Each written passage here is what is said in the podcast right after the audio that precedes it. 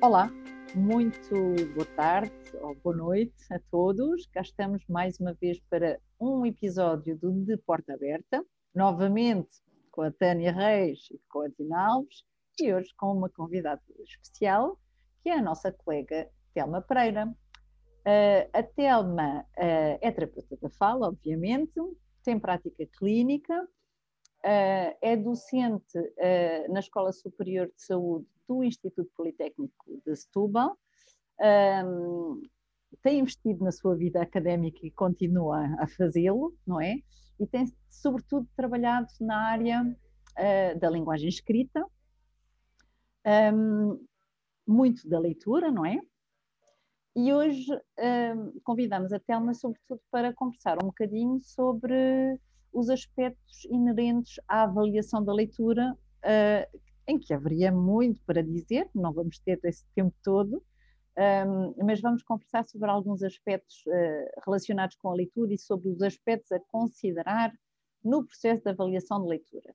Então, às tantas, começávamos por pensar sobre uh, o, as questões que se levantam quando, quando pensamos avaliar leitura, fazemos todo o tipo de avaliação, ou alguma mais dirigida aos mais novos, mais novos e outra aos mais velhos, ou então alguma mais dirigida a algumas competências e outras a outros, e o que é que essas, eh, essas avaliações nos dizem? Será que vale a pena fazer todo tipo de avaliação?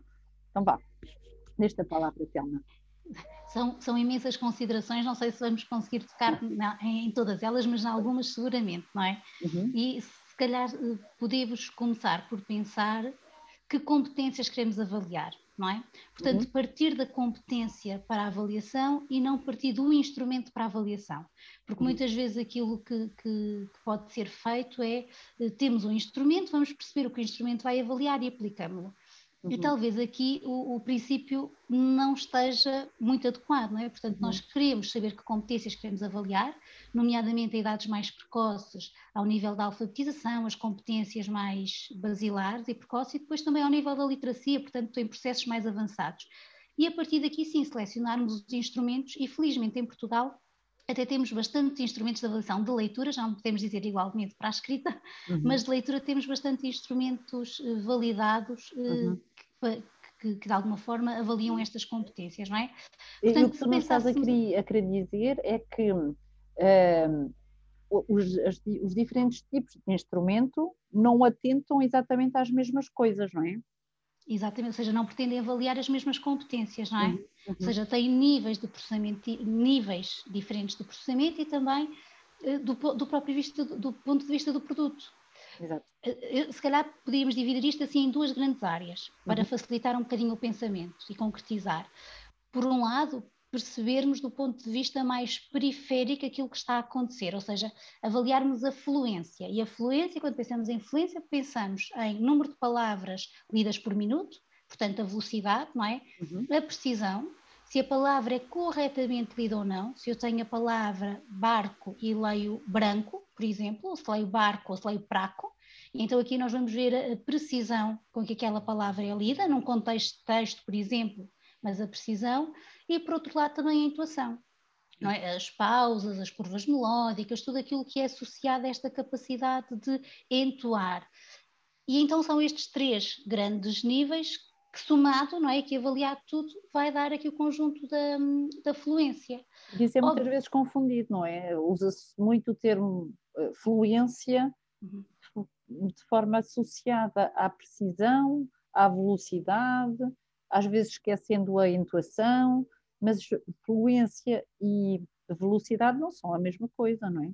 Pronto, na, na verdade, a é, é fluência é, é um conjunto de competências, de nomeadamente da velocidade, da precisão e da própria intuação, não é? Isso. É, exatamente. E eu acho que ainda agora aproveitando esta, esta, esta diferença, não é? Ou, entre estas, estas estes níveis, se quisermos chamar assim, é importante lembrar que cada um deles também remete para processos cognitivo-linguísticos e cognitivo na leitura também diferentes e em crianças com dificuldades, o facto de ter, ter mais dificuldades com a precisão, ou seja, dar mais erros, significa uma coisa que é diferente de eu não dar tantos erros e ler mais devagar. uhum. ou de ser uma criança que até faz as duas coisas, ou de ser uma criança que até não dou muitos erros, até leio rápido, mas não uso as uhum. propriedades prosódicas. Para isto é mesmo importante porque nos traduz em perfis de dificuldades e perfis leitores distintos também, logo o que nos interessa mais é intervenções também. Distintas, uhum. não é? Eu vou ser um bocadinho minimalista e vou pôr assim tipo tábua rasa, mas a precisão aponta-nos mais para um processamento de tipo fonológico, bem ou mal sucedido, não é? Uma rota preferencialmente fonológica, enquanto uma maior velocidade traduzirá provavelmente uma preferência ou alguma tendência mais para uma, uma, uma rota lexical, não é? Uhum. Um, e, e, é aquilo que se pretende a dada altura, não é? Porque são coisas mesmo diferentes e ambas muito importantes, mas que nos dão perfis diferentes. É, é, e depois faz a ponte, não é? Também faz a ponte depois com a compreensão. Muito. Porque nós sabemos, não é? Não é? Quanto mais rapidamente uh, a criança ou o adulto conseguir reconhecer globalmente a palavra, uhum. mais rápido vai ser o seu processamento e a velocidade vai aumentar. Também a uhum. precisão uhum. vai ser melhor, não é? Portanto, uhum. se nós pensarmos em termos de, de pirâmide, Primeiro a precisão, depois a velocidade, e quando é que nós damos a intuação? Quando estamos a compreender, não é? Claro. É impossível darmos aqui alguma, alguma intuação sem a compreensão. E então passamos para outro nível, que é o nível da, da, compreensão, não é? Portanto, por um lado temos a velocidade, a, a fluência, perdão, por outro lado temos a compreensão. Uhum. Nesta avaliação da compreensão, é, é, importante nós atendermos a vários níveis, não é? Não só uhum. uma compreensão mais literal, que se reporta a factos exatos. Portanto, uhum. que não é necessário um pensamento crítico nem reflexivo, portanto, uhum. questões muito diretas, quem, quando, onde, rapidamente se olharmos para o texto conseguimos identificar, não é este nível. E que basicamente está, essa sim está muito dependente da nossa gramática mental, de uma linguagem oral robusta, porque sim. sem ela não conseguimos, porque é, porque é muito mecanizada, a linguagem, a gramática mental é muito mecanizada. Portanto, uhum um, comprometimento a esse nível pode de facto também comprometer uh, até coisas como a compreensão literal, não é? Mas existem outros tipos de compreensão, não é, então? Sim, sim, exatamente. Depois podemos ter outros, outros tipos de compreensão, nomeadamente a crítica, a inferencial, a reorganizativa, que também um, lhe estão associados competências distintas, seja do uhum. ponto de vista cognitivo, seja do ponto de vista linguístico, não é? Uhum. Uhum. Enquanto, por exemplo, uma literal, nós pensarmos numa criança com uma dificuldade no processamento fonológico, em que a memória vai estar afetada, muito provavelmente vai ter dificuldades em responder a questões do tipo literal, não é? Uhum. Se, se, nós estivermos a pensar numa outra criança... Não, não admite a hipótese que possa também estar que a memória lexical também possa estar comprometida ou possa contribuir para esse comprometimento, não é? Sem dúvida, sem dúvida. Aliás, quando nós falamos de memória fonológica, é muito pouco fonológico. Uhum. Eu diria que é sobretudo lexical, não é? Eu também acho que sim, eu também acho, eh, acho, acho que é usado muito de forma quase que sinónima.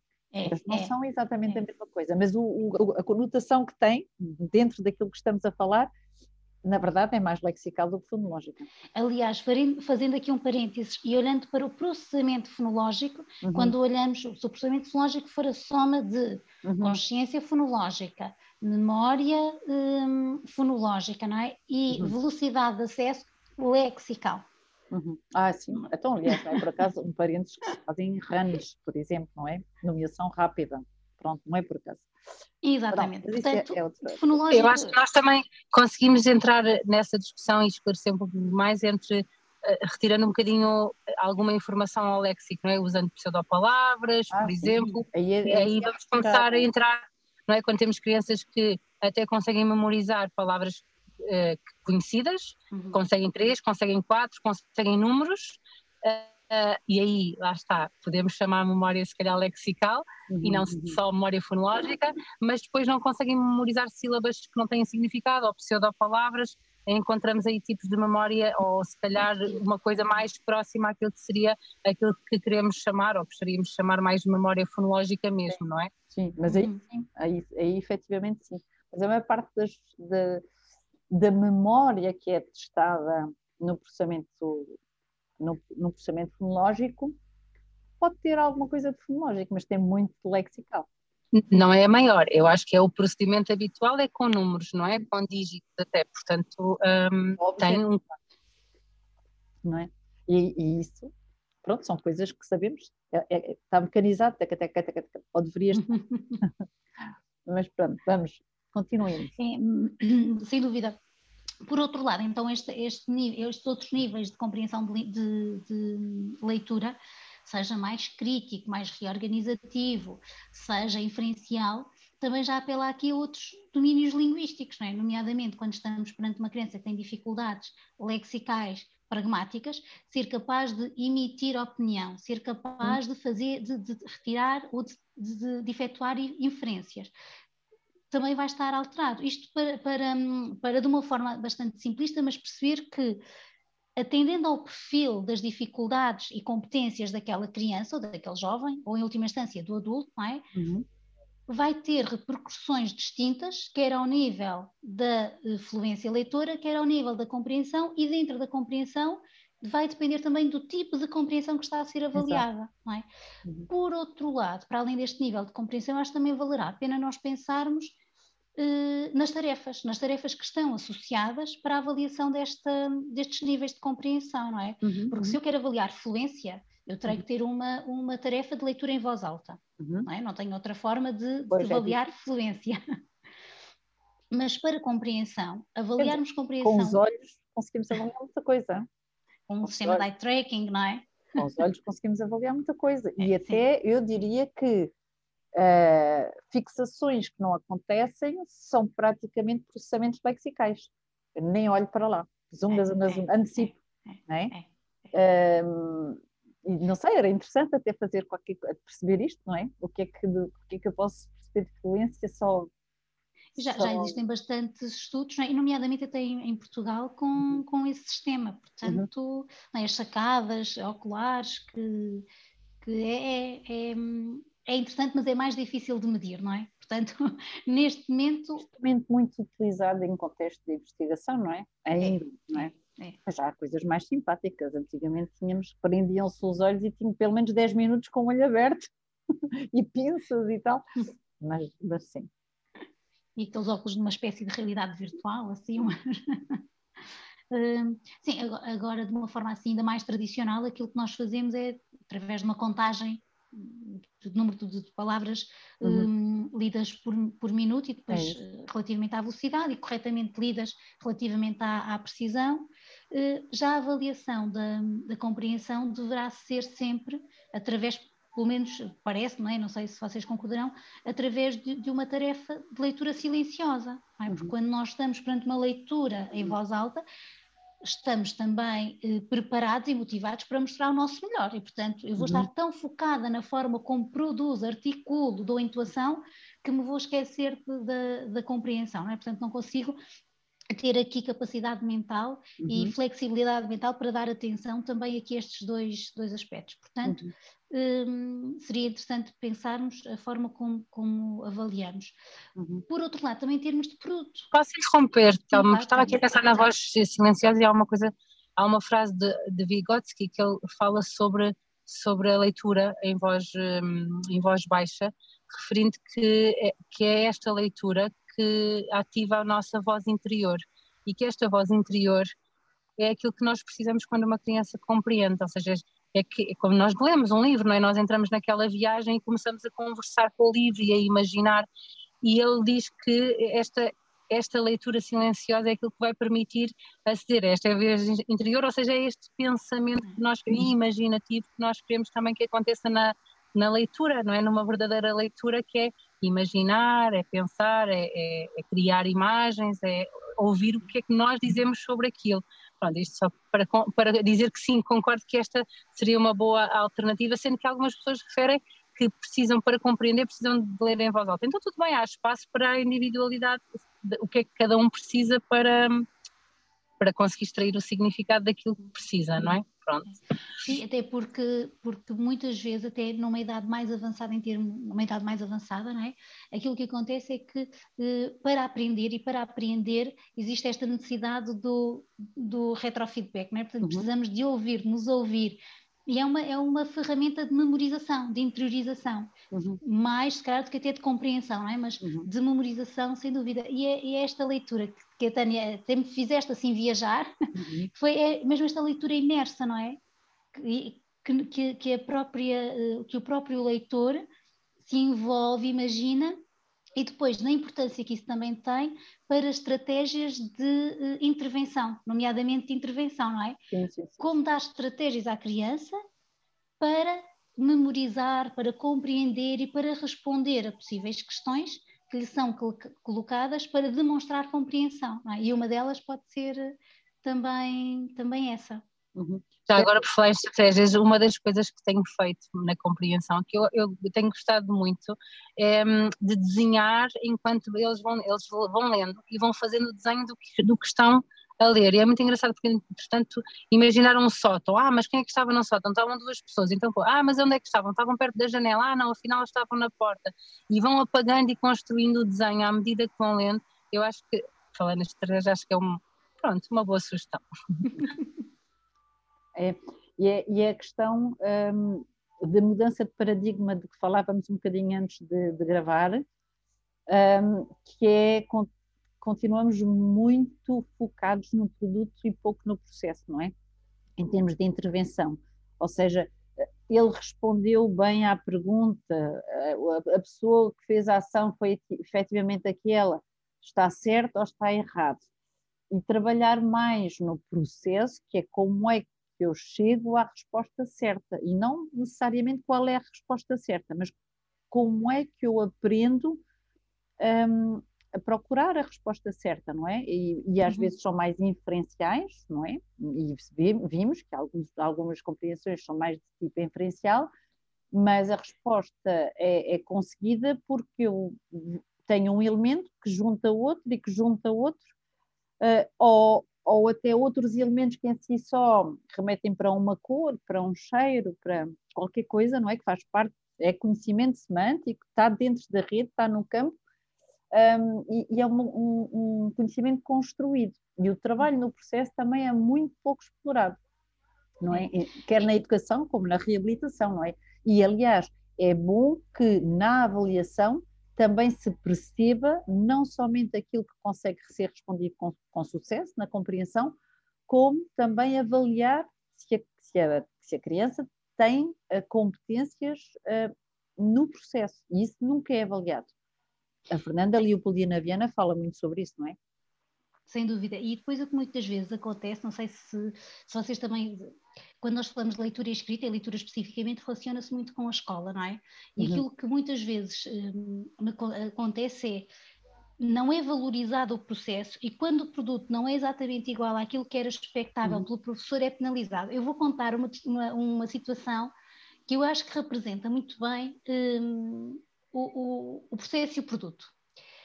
Estava eh, com, com, a analisar um, uma ficha de avaliação, que de resto faço muito e imagino que vocês também, não é?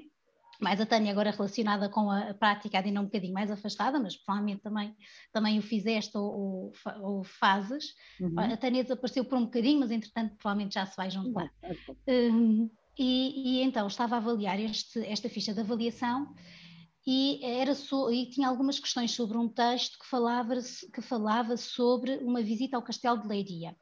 E então, nesse texto, era explicado o horário. O horário de Castelo de Leiria no verão estava aberto das 9 às 17 e no inverno das 11 às 15. E a pergunta era: imagina que é dezembro e tu vais visitar o Castelo de Leiria às 16 horas.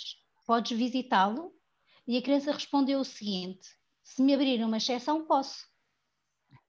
E o que é que a professora fez? Contou como errado. Não estava previsto. Portanto, o processo, não é? Esta criança teve, para além de uma compreensão literal, ainda fez uma compreensão inferencial uhum. e um julgamento crítico, não é? Uhum. Portanto, e depois ele explicava, mas ó Telma, nós não costumamos ir em grupo, e normalmente quando vamos em grupo, nós até passamos à frente dos outros, Sim. há a possibilidade de irmos noutro horário. Fazem portanto... coisas que não estavam previstas, portanto, pode ser legítimo abrirem e... outra exceção, não é? Pode exatamente, ser. Exatamente, exatamente. É. E, e, e daí também esta, o, o, o colocarmos no, na posição da criança para percebermos o processo que levou a este produto, não é? Claro. E há pouco tu também falavas antes de, da nossa gravação, de outras formas alternativas de, de avaliar, não é? nomeadamente da possibilidade de nós darmos a resposta que a criança seja ela a, a, a, a criadora da questão. Uhum. Isso, é? isso, eu acho que isso é, por exemplo, é uma estratégia muito pouco usada. Acho que nós vamos dar o exemplo só para, para as pessoas perceberem, uhum. não é? Temos no texto várias personagens, então alguém é o aniversário de alguém, fazem um bolo, e a dada altura o João faz um bolo para a Maria que faz anos. E nós perguntamos uh, o, o, que é que, o que é que ele fez, não é? E a resposta, há uma resposta que é, o João fez um bolo.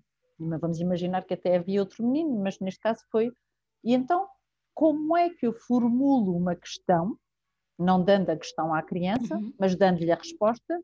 E aqui invertemos, que é, este é o conjunto de respostas, uma delas é, a resposta é, o João fez o bolo à Maria, que pergunta é que eu poderia fazer para esta resposta? Portanto, eu teria que ter uma pergunta, não poderia ser o que fez, uh, quem fez o bolo, só, porque quem fez o bolo só requer o João, não é? Em termos de resposta. Uhum. Também não poderia ser o que é que fez o João, porque a resposta requerida seria o bolo.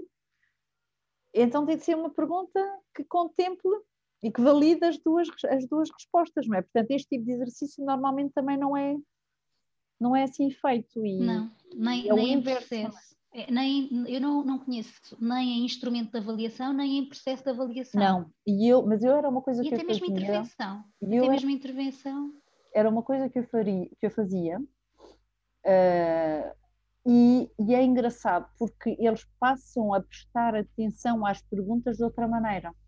Porque se a pergunta foca num, nos determinados elementos, é porque, em princípio, um, eles são importantes, ou deveriam ser, porque depois acontece uma coisa comprometedora, é que às vezes percebemos que os próprios manuais ou os testes fazem perguntas que requerem resposta, mas cuja própria pergunta pode levantar muitas questões pela forma como é feita. Portanto, há que repensar também a forma como avaliamos, não é? Eu, estou-me a uhum, lembrar do pequeno que tinha uh, um teste de ciências que dizia enumera os elementos do não sei de quê. E ele fez uma lista de coisas e a professora queria uma explicitação. Mas enumerar não é explicar. Não é explicitar. Não é? Então, se o próprio modelo é errado, não é? Se, se, não, se não aplicamos aquilo que subjaz à própria pergunta, então os miúdos também passam a fazer o mesmo e a não dar muita importância àquilo que leem, porque também não é assim tido muito em conta, não é? O conteúdo não é assim seguido tão à letra, e isso é muito importante. É, isso também é refletido quando, por exemplo, uma criança teve dificuldade a responder a uma determinada questão no, hum. no, numa ficha de avaliação e depois, quando nós estamos a analisar o porquê, muitas vezes não lhe conseguimos explicar porque é que ele está errado, porque é. não conseguimos também perceber, não é? Fazer esta relação entre hum, a questão e depois a resposta. Por outro lado, se nós também estamos a pensar em termos de produto, se eu estou a avaliar a compreensão da leitura, eu posso fazê-la por duas formas, não é? Ou uma resposta oral ou uma resposta escrita. Exato. E neste processo, entre a, entre a compreensão leitora e a resposta escrita, Uhum. O processo é mais complexo do que uhum. propriamente uhum. através é, da, da, leitura e depois de uma resposta oral. Uhum. Portanto, também este processo, mais uma vez, deve, ter, deve ser tomado em consideração para perceber o que é que falhou. Foi um, um, um mecanismo da compreensão, uhum. foi um mecanismo da elaboração para a produção escrita, uhum. ou foi um mecanismo da compreensão oral e depois elaboração da, da, produção oral também, não é? Exato. Portanto, isto são os vários níveis que, por vezes, nós, enquanto terapeutas da fala, também não estamos muito atentos uhum. e quando hum, olhamos também para a prática do professor, uhum. também notamos que, que, não, não, não haverá este cuidado. Por uhum. outro lado, também o equilíbrio. Uhum. Porque se eu faço uma avaliação só de uh, questões literais, uhum. então eu vou, estou, vou, estar a medir determinadas competências. Sim. E há que mas ter aquelas... essa consciência, não é? Há que saber que é isso que se está é. a fazer. Pode ser deliberado, mas a dada altura convém avançar claro. com outras. Entretanto, claro. a Tânia voltou e nós vamos ter que terminar. Não sei se ela voltou para, para se despedir. não tendo a certeza. Voltou Sim. Voltei com os problemas técnicos, mas já está. ok, então agora vais fazer o encerramento, porque estávamos a terminar. Pronto, então deixa-me agradecer, Telma. Agora perdi o, a, o, a conversa. Já estávamos nos processos e nos Pois vês, Tânia. Pois bem. Assiste. Sim, não.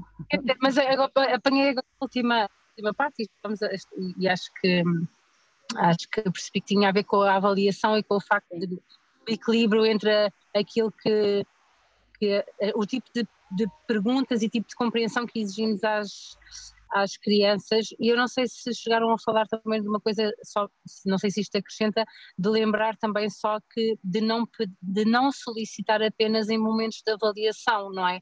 De ajudar as crianças e de treinar e de lhes dar contexto para que elas possam experimentar outros tipos de compreensão para além do momento em que chega a avaliação, porque se nunca nunca estão habituados a fazer a dar a sua opinião, se nunca estão habituados a reorganizar sozinhos, de forma autónoma e, e a experimentar o erro, se nunca têm essa oportunidade, oportunidade, chegam à avaliação e aparentemente parecem ter dificuldades, na verdade era uma falta de, de familiaridade, de familiarização com a, com a tarefa em si. Uhum. Uh, não sei se já tinham falado sobre isso, mas acho que era uma coisa também que eu acho que é importante para além do equilíbrio. Pronto. Muito bem. Então, Thelma, obrigada por, por este bocadinho. Desculpem este, esta pequena interrupção, mas julgo que não cortou a tua, a tua intervenção também. Uh, obrigada a todos que nos estão a ver e até ao próximo episódio. Obrigada, Tina. Adeus, até à próxima. Obrigada. Obrigada a todos. Adeus.